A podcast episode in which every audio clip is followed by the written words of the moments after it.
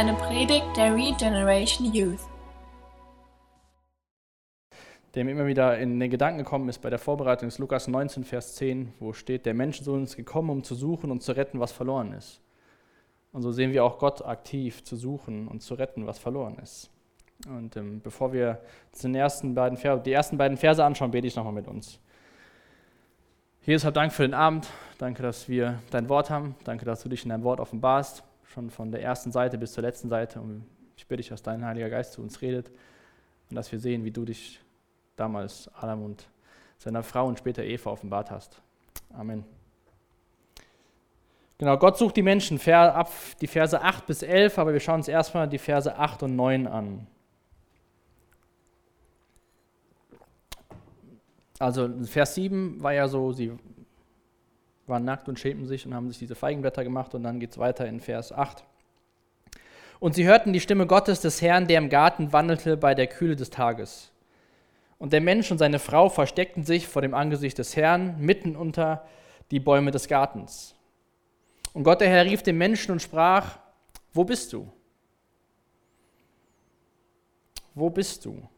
Ist ja nicht so, dass Gott wirklich wissen wollte, wo die beiden sind. Ich meine, der ist da ja, wusste schon, wo sie sich versteckt haben, aber trotzdem stellt er diese Frage. Und der Mensch und seine Frau, auch wenn wir immer von Adam und Eva reden, eigentlich erst ab Vers 20 ist Eva da, bis dahin ist es die Frau, die Hilfe und so weiter. Auf jeden Fall spricht ja Gott hier, ähm, ja, spricht Adam an, wo bist du? Und die zwei, was haben wir gelesen hier in Vers 8? Der Mensch und seine Frau versteckten sich vor dem Angesicht Gottes. Da kam Schuld, da kam diese, dieser Scham, dass sie nackt sind und sie haben sich versteckt. Sie hatten Angst vor Gott bekommen. Ähm, so wie diesen Vers hier lesen, dass die zwei ähm, sich versteckten und Gott ähm, in der Kühle des Tages bei ihnen wandelte, kann man davon ausgehen, dass das eine Regelmäßigkeit hatte bei denen, dass Gott die zwei besucht hat im Garten. Und, ähm, aber Adam und seiner Frau war es irgendwie klar, da ist irgendwas nicht mehr so, wie es mal war. Wir können nicht mehr einfach so mit Gott reden, irgendwie müssen wir uns verstecken. Wir haben uns diese Feigenblätter auch gemacht, um uns diese Scham zu, zu verstecken. Und sie haben auch, glaube ich, irgendwie gemerkt, dass dieser Erfolg, äh, dass diese Blätter nicht erfolgreich waren, diese Schuld und diese Scham zu verstecken, weil sie haben sich ja wieder versteckt. Und was wir auch festhalten müssen, ist, dass der Teufel bei seiner Mission, die Gemeinschaft zwischen Gott und den Menschen zu zerstören, relativ erfolgreich war. Und dann ruft Gott am Ende von Vers 9, wo bist du? Und das ist jetzt nicht so ein, wo bist du, komm raus, du kriegst einen Tracht Prügel, weil du irgendwas falsch gemacht hast, sondern es ist ein, wo bist du, von, ja, wie, wie so ein besorgten Vater, der seine Kinder sucht. Der sagt so, hier, irgendwas ist doch da, wo, wo, wo seid ihr denn? Gott wollte dem, dem Mensch die Möglichkeit geben, seine Schuld zu bekennen. Er wollte, dass er rauskommt, zu ihm kommt und erzählt, was passiert ist. Ich glaube, auch Adam hat da relativ schnell gemerkt, dass er doch irgendwie für seine Taten verantwortlich ist. Ähm, und so ist jeder Mensch für seine Taten verantwortlich. Eines Tages ähm, vor Gott wenn du Christ bist, dann ist diese Verantwortung, hat Jesus getragen am Kreuz. Da brauchen wir uns nicht mehr vor Gott zu verantworten, weil wir das Gewand von Jesus bekommen haben, weil, Jesus, weil wir Jesu Gerechtigkeit haben. Aber es wird einen Tag geben, da wird sich jeder Mensch vor, vor Gott verantworten müssen. Da sehen wir schon hier bei Adam und Eva, wo Gott sie, sie zur Rede stellt oder fragt, wo, wo sie sind. Gott erwartet eine Antwort. Ich meine, wo bist du? Das schließt ein, dass man eigentlich eine Antwort bekommt. Und was sagt Adam in Vers 10? Ich hörte deine Stimme im Garten und fürchtete mich, denn ich bin nackt und versteckte mich. Adam bekommt Angst vor Gott. Von seinem Schöpfer, der ihm den Garten geschenkt hat, die Welt geschenkt hat, eine Frau geschenkt hat, eine Aufgabe gegeben hat. Auf einmal hat Adam Angst. Und läuft im Endeffekt weg oder versteckt sich vor Gott. Und ich glaube, das steckt seit Adam in uns Menschen drin, dass wir irgendwie versuchen, vor Gott wegzulaufen und zu verstecken, wenn wir merken, wir haben irgendeine Dummheit gemacht, dann wollen wir gar nicht erst kommen und wollen uns irgendwie so ein bisschen zurückziehen. Adam hat auch nicht gesagt, ja, schon gut, ich komme aus einem Versteck raus, hier bin ich, tut mir leid, was passiert ist. Sondern er beschreibt seinen Zustand, was, seine, seine Gefühle, was er da sagt. Er sagt, ich habe die Stimme gehört, ich habe Angst gehabt, weil ich bin nackt und habe mich versteckt. Da habe ich mich so gefragt, was verstecken wir vor Gott oder was versuchen wir vor Gott zu verstecken? Ich meine, Adam konnte nichts vor Gott verstecken. Gott wusste, was passiert ist. Gott wusste, dass die zwei was getan haben, was sie nicht tun sollten. Und dann ist auch die Frage dabei, was wir über Gott denken. Ich meine, Adam hat auf einmal Furcht, Angst bekommen. Er hatte, wollte nicht in die Gegenwart Gottes kommen. Er wollte ihn nicht sehen, wie auch immer das damals stattgefunden hat. Aber was denken wir über Gott? Denken wir, er will, steht er mit der Route und versucht uns einzugeben, wenn wir sagen, was, was, was passiert ist? Oder unterstellen wir Gott, so wie er ist, dass er unser Bestes will, aber einfach hören will, was passiert ist, dass er einfach die Wahrheit hören will? Gott möchte am Ende, im Endeffekt will Gott von Adam einfach nur Ehrlichkeit. Ich meine, Gott weiß alles, er sieht alles, aber er möchte, dass wir ehrlich sind. Dieses Wort authentisch, ja, ist ja auch so ein Modewort. Wir wollen authentisch leben, wollen echt sein. Und das ist im Endeffekt das, was sich Gott von Adam gewünscht hat hier, dass er einfach sagt, was Sache ist. Na gut, Adam hat es nicht so richtig hingekriegt und dann in Vers 11 antwortet Gott ihm, wer hat dir mitgeteilt, dass du nackt bist? Hast du gegessen von dem Baum, von dem ich dir geboten habe, nicht davon zu essen? Gott wusste, was das Einzige sein kann, was das Problem hervorgerufen hat, indem dass sie das tun, was Gott gesagt hat, zwischen all der Freiheit, was sie nicht tun sollen, von dem Baum der Erkenntnis zu essen.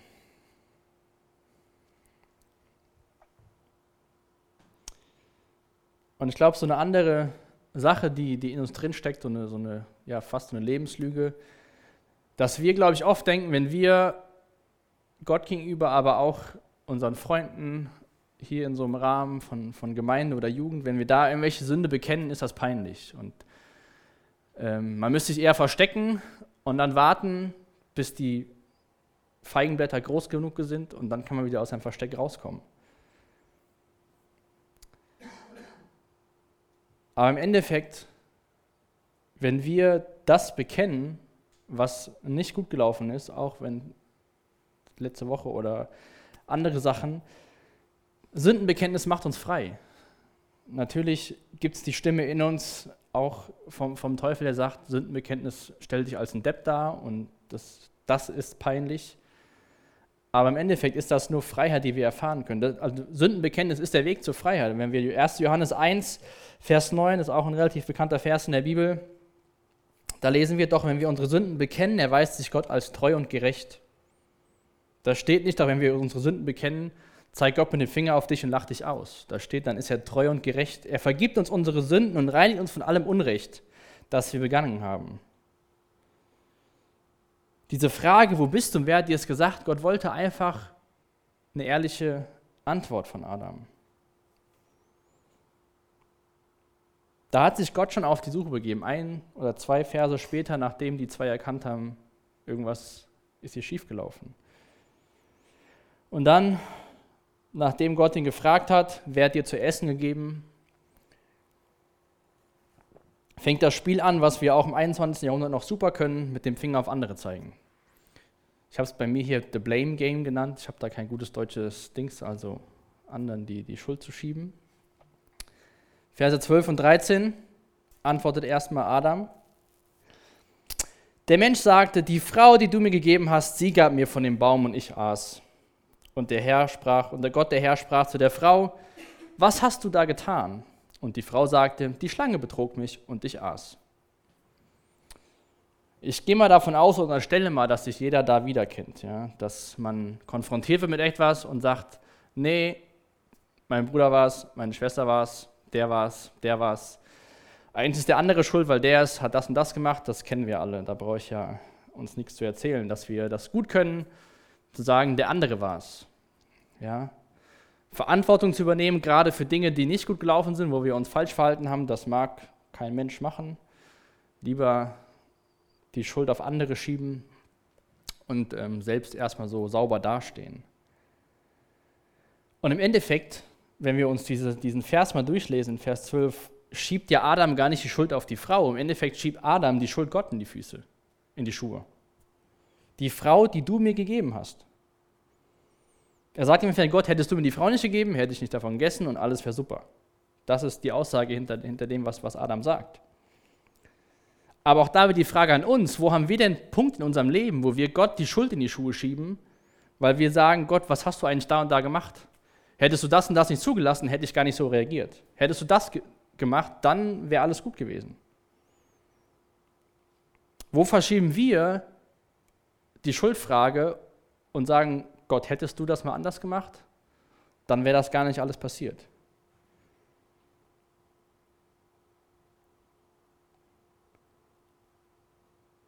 Und nachdem Adam die Schuld weiterschiebt und im Endeffekt sagt Gott, du bist eigentlich der, der das Ganze in, in, in Gang gebracht hat, geht Gott zur Frau und sagt, was hast du getan? Die Frau sagt, die Schlange hat mich betrogen.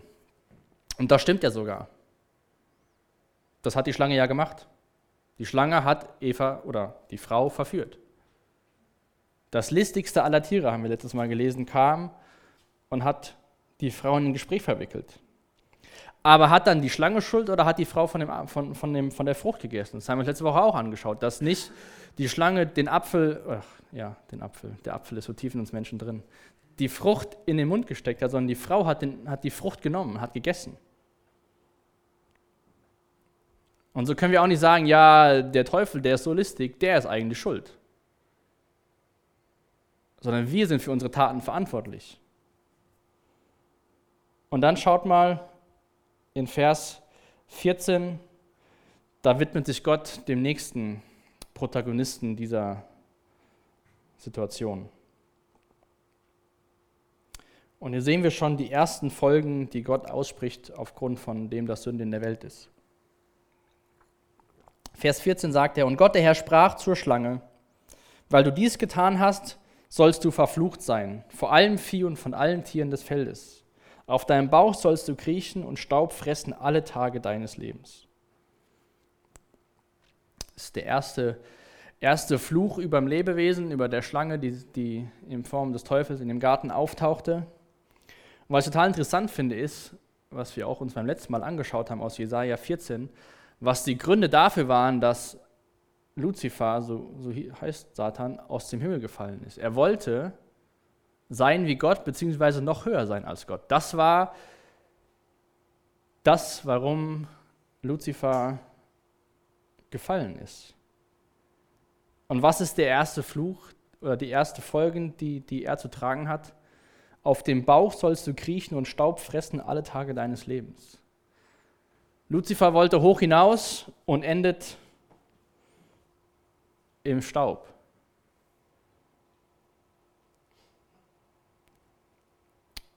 Wenn wir uns gegen Gott stellen und hoch hinaus wollen und über ihn stellen und denken, wir sind unser Gott, sollte uns das eine Lehre sein, dass es im Endeffekt dann relativ weit nach unten geht und komplett in die andere Richtung und nicht das passiert, was wir, wenn wir gegen Gott rebellieren und uns über ihn stellen, hat das absolut keine guten Folgen für uns. Und dann geht es weiter in Vers 15. Über diesen Vers hat der Spurgeon gesagt, dies ist die erste Evangeliumspredigt, die jemals auf der Oberfläche dieser Erde gehalten wurde. Es war in der Tat ein denkwürdiger Diskurs mit Gott als dem Predigern, als dem Prediger und der gesamten Menschheit und dem Fürsten der Finsternis als Publikum. Das heißt, es ist wahrscheinlich der einzigste, einzige Moment im Weltgeschehen, wo alle zur gleichen Zeit die gute Nachricht hören. Und das von Gott persönlich. Vers 15 steht oder sagt Gott, ich werde Feindschaft setzen zwischen dir, also spricht zu der Schlange, und der Frau und zwischen deinem Samen und ihren Samen. Er würde den Kopf zermahlen und du wirst ihn die Ferse zermalmen. Hier spricht Gott schon im Endeffekt das Urteil über, über den Teufel aus, dass er eines Tages der Kopf zermalmt wird, dass er besiegt wird. Das ist das erste Mal, auch wenn sein Name nicht auftaucht, dass Gott Jesus Christus verheißt. Den ersten Menschen, die auf dieser Erde gelebt haben, den ersten Menschen, die das Ganze ins Rollen gebracht haben. Da fängt Gott schon an und sagt, es wird ein Tag kommen, da wird es jemand geben, der über die Schlange triumphiert, der über den Teufel triumphiert. Gott hat nicht erst wie viele hundert Jahre gewartet und mal geguckt, was machen die Menschen so, benehmen sie sich gut, halten die sich an das, was ich ihnen sage. Und wenn sie sich gut verhalten, im Hintertürchen habe ich dann auch so eine Botschaft, die eigentlich eine Lösung ist. Sondern direkt am Anfang, obwohl Adam und Eva oder Adam und die Frau noch nicht mal gesagt haben, ja, tut uns leid, verspricht Gott schon eine Rettung. Trotz dieses Versprechens müssen die Menschen und müssen wir in den Folgen oder mit den Folgen der Sünde leben. Wir haben jetzt nicht dadurch äh, ein sorgenfreies oder vor allem auch ein schuldfreies Leben. Aber eines Tages, das hatten wir relativ häufig auch in der Thessalonicher Serie, gibt es einen Tag, da wird wieder alles gut. Da wird es wieder so werden wie, wie vor Genesis 3, Vers 6. Und dann, nachdem Gott quasi dem Teufel schon gesagt hat, eines Tages bist du platt, geht er über zur Frau und zu Adam und macht ihnen deutlich, was, was die Sünde für Folgen haben wird. Und wir lesen mal die Verse 16 bis 19. Zu der Frau sprach er, ich werde die Mühsal deiner Schwangerschaft sehr mehren. Mit Schwärzen sollst du Kinder gebären und auch dein Mann wird dir verlangen, aber er wird über dich herrschen. Und zu Adam sprach er, weil du auf die Stimme deiner Frau gehört und gegessen hast von dem Baum, von dem ich dir geboten habe und gesprochen habe, du sollst nicht davon essen, so sei der Erdboden verflucht um deinetwillen. Mit Mühsal sollst du davon essen alle Tage deines Lebens. Und Dorn und Disteln wird er dir sprossen lassen und du wirst das Kraut des Feldes essen. Im Schweiß deines Angesichts wirst du dein Brot essen, bis du zurückkehrst zur Erde, von der du gekommen bist. Denn Staub bist du und zum Staub wirst du zurückkehren. Das heißt, Gott gibt das Versprechen, es wird eine Lösung geben, aber trotzdem gibt es ganz klare Folgen. Mühsal haben wir mehrmals gelesen, Schmerzen, im Schweiße deines Angesichts. Es ist nicht mehr alles Friede, Freude, Eierkuchen wie davor. Die Schlange wird verflucht, der Erdboden wird verflucht. So sei der Erdboden verflucht um deinetwillen, mit Mühsal sollst du davon essen alle Tage deines Lebens. Und auch ganz wichtig, die Menschen trifft keinen Fluch. Natürlich hält Sünde Einzug, aber diesen Fluch, den Gott über Dinge ausspricht, spricht er nicht über die Menschen aus. Und dann natürlich kann ich überhaupt nicht nachvollziehen als Mann. Also ich kann das hier lesen, aber ich werde das nicht nachvollziehen können. Ich werde die Mühsal einer Schwangerschaft sehr mehren. Ich meine, bis dahin hatte die Frau noch kein Kind bekommen. Das heißt, keine Frau kennt das, wie das ohne Sünde ist, Kinder zu kriegen. Ähm, aber es sind wohl die schlimmsten Schmerzen, die ein, Lebe, die, die ein Geschöpf ertragen muss. Obwohl es ja eines der schönsten Momente ist, die die Menschen haben, wenn ein neues Leben entsteht, wenn, wenn ein Baby zur Welt kommt.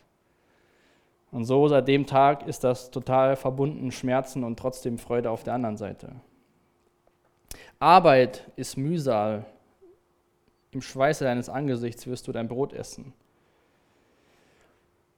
Die Arbeit ist nicht durch den Sündenfall schlecht geworden. Die Umstände, in denen wir die Arbeit tun, die sind nicht mehr so, wie es vorher war. Aber die Bedeutung der Arbeit, da haben wir uns darüber Gedanken gemacht, die hat Gott gegeben, bevor die Sünde kam. Genesis 2, Vers 15. Und das sind nur die Folgen, die wir zu tragen haben, aufgrund von dem, was passiert ist. Und auch gerade für die heutige Zeit finde ich es total wichtig, dass wir das nicht übersehen, wo Gott zur Frau spricht. Und nach deinem Mann wird dein, wird dein Verlangen sein, aber er wird über dich herrschen.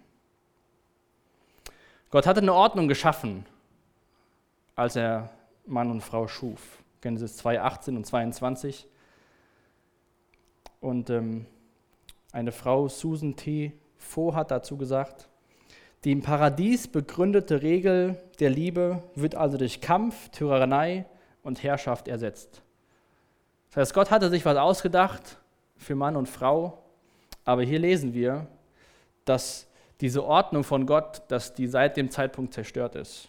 Nach deinem Mann wird dein Verlangen sein, aber er wird über dich herrschen.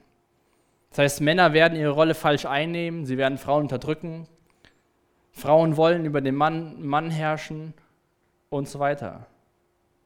Ist jetzt nicht, dass das eine Geschlecht was falsch macht und das andere es richtig macht, aber wir sehen einfach an den Folgen, dass Beziehungen zwischen Mann und Frau gerade auch in Freundschaften und dann auch in, in Ehe sind gestört. Und so bleibt das lebenslange Arbeit für uns Menschen, diese Beziehung zwischen Mann und Frau so auszuleben, wie Gott sich das vorgestellt hat, bevor, bevor das passiert ist. Da braucht sich keiner was vorzumachen. Ich meine, wir machen Witze darüber und so, kann man ja auch machen, aber das ist Realität, dass das ein Grund des Sündenfalls ist, dass diese Beziehung nicht mehr so ist, wie Gott sich das gewünscht hat oder sich vorgestellt hat. Und wir sehen auch hier, dass das, was Gott sagt, dass sobald ihr von dem Baum esst, ihr sterben werdet, auch wenn sie nicht direkt tot umgefallen sind, dass er hier in Vers 19 quasi zu Adam sagt, du wirst sterben, denn zu Staub bist du, denn Staub bist du und zum Staub wirst du zurückkehren. Diese Trennung von Gott, die war sofort da. Also dieser, dieser geistliche Tod hat sofort eingesetzt. Das haben wir gesehen, wo wir, wenn wir lesen, dass sie sie versteckt hatten, dass sie Angst hatten vor Gott, dass sie nicht vor ihn treten wollten. Da war schon der Riss drin. Aber Adam hat noch einige hundert Jahre hiernach gelebt und ist nicht direkt tot umgefallen, aber doch hat Gott hier den Tod verkündet. Ich weiß nicht, ob jemand von euch Römer 5 gelesen hat, das hatten wir letzte Woche auch. Da geht es auch ganz viel darum, was Adam und Jesus, wie die zwei, was die zwei bedeuten und das Tod eingehalten hat in der Welt. Aus Hebräer 2, Vers 9 würde ich gerne einen Vers vorlesen. Da schreibt der Schreiber des Hebräerbriefes, eines jedoch sehen wir bereits. Er selbst, Jesus, der für kurze Zeit geringer war als die Engel, ist jetzt aufgrund seines Leidens und Sterbens mit Herrlichkeit und Ehre gekrönt. Der letzte Teil. Denn er hatte den Tod auf sich genommen, damit durch Gottes Gnade allen Menschen der Weg zur Rettung offen steht. Da ist wieder gute Botschaft für alle Menschen, die Jesus ihr nachfolgen, dass der Tod zwar für uns irgendwie Folgen hat, können die Mediziner euch erklären, wie die Zellen zerfallen und eines Tages sterben wir, aber es hat keine ewige Auswirkung, weil, weil Jesus Christus diesen Tod auf sich genommen hat, dürfen wir eines Tages für ewig mit Gott und vor allem bei Gott leben. Und dann am Ende von diesen Folgen der Sünde lesen wir in Vers 20, dass der Mensch seiner Frau einen Namen gibt. Und der Mensch gab seiner Frau den Namen Eva, denn sie war die Mutter aller Lebenden. Bis jetzt war noch kein Kind geboren. Und dennoch sagt Adam, denn sie war die Mutter aller Lebenden.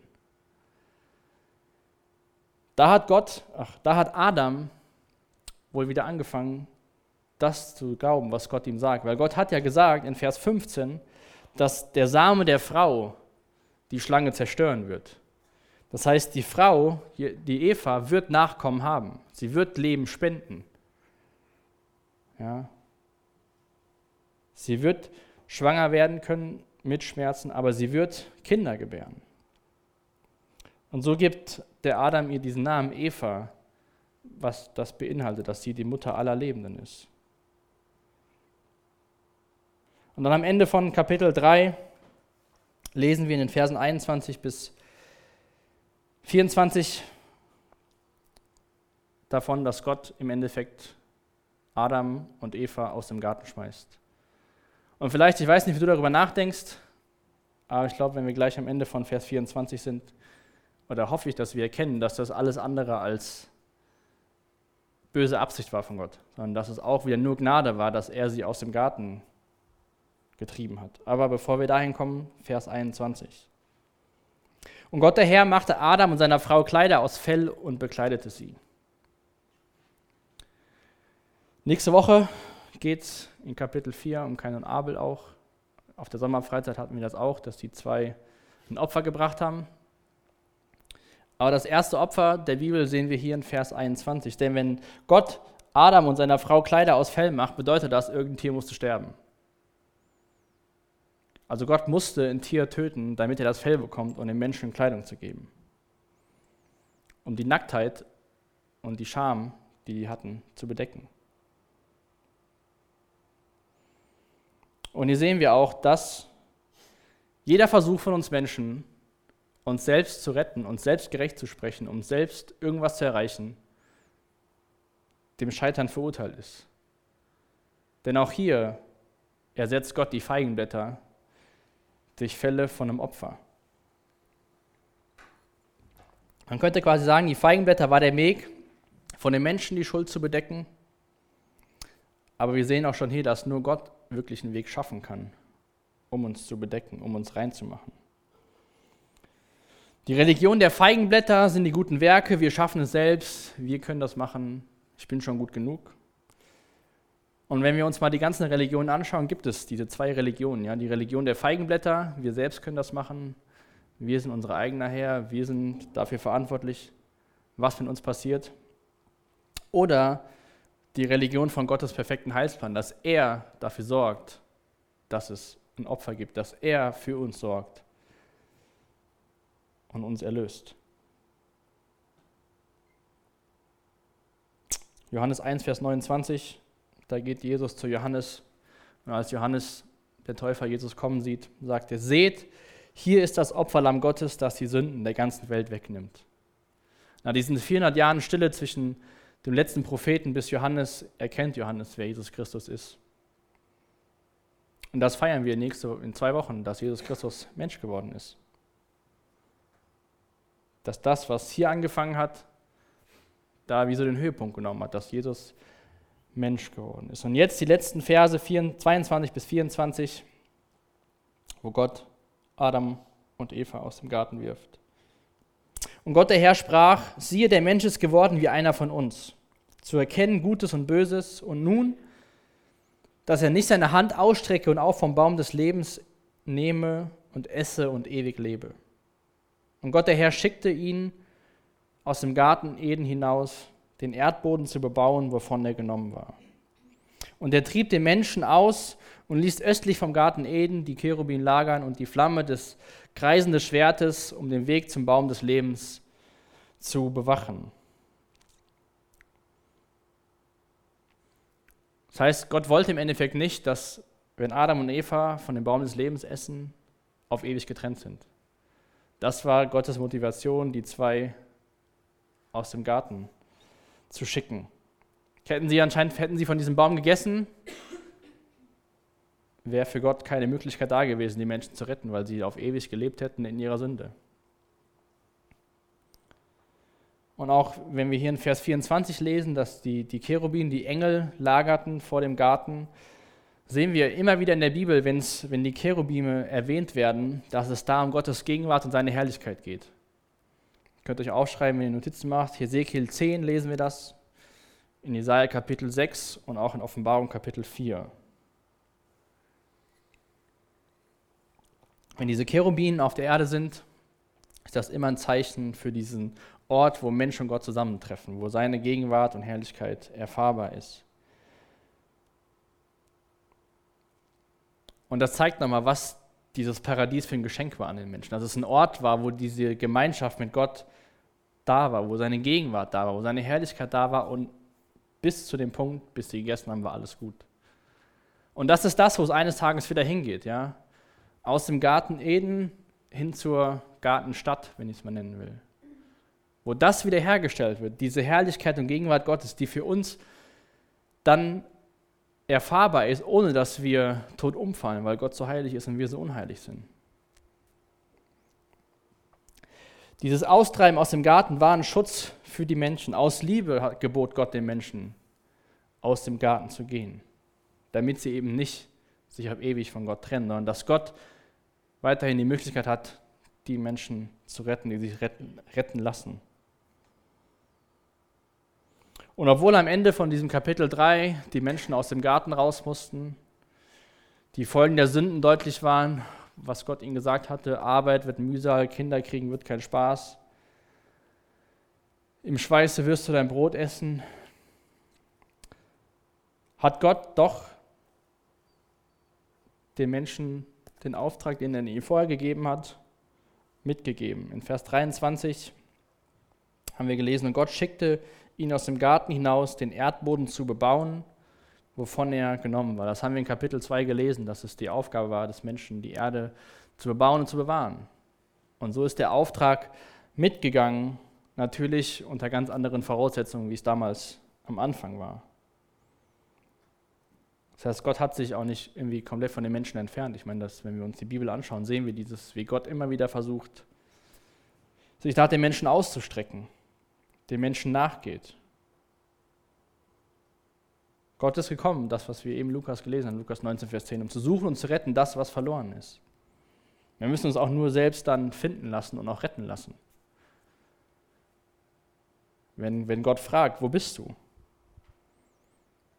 Und dann dürfen wir zum Kreuz schauen, sozusagen unser jetziger Baum des Lebens, da wo Jesus starb und uns Leben gibt, bekommen wir die Möglichkeit, zumindest stückweise wieder diese Beziehung zu bekommen, die Adam und Eva hatten, bevor, bevor Sünde eingezogen ist.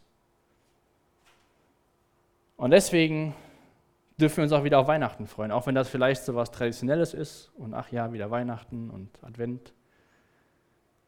Sollten wir uns daran erinnern, dass das, was Gott Adam und Eva hier in, am Anfang versprochen hat, dass jemand kommen wird, der den Teufel zerstören wird, dass das an Weihnachten wahr geworden ist. Das, was wir im ersten Lied gesungen haben. Der Himmel ist auf die Erde gekommen, wir dürfen vergeben für unsere Sünden bekommen.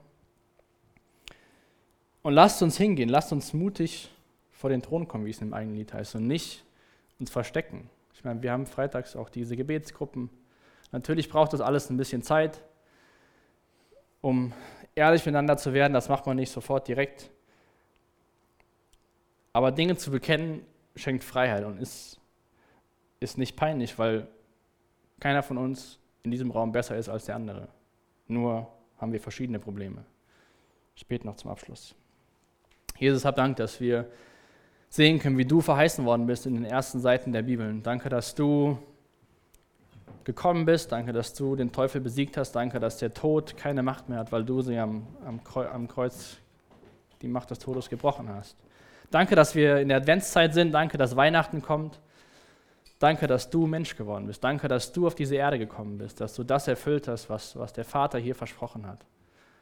Unser Gott bitte ich dich, dass wir erkennen, wer du bist, dass wir uns nicht vor dir verstecken müssen, dass du uns nicht lächerlich hinstellst, sondern dass du treu und gerecht bist, wenn wir zu dir kommen und uns bekennen, was wir falsch gemacht haben. Und so bitte ich dich für den Abend, dass du durch deinen Heiligen Geist zu uns redest, dass du uns dienst, dass wir dich erkennen, wer du wirklich bist und dass wir wissen, dass wir in dir Freiheit finden. Danke für das Anhören der Predigt. Weitere Informationen findest du unter www.regenerationyouth.de.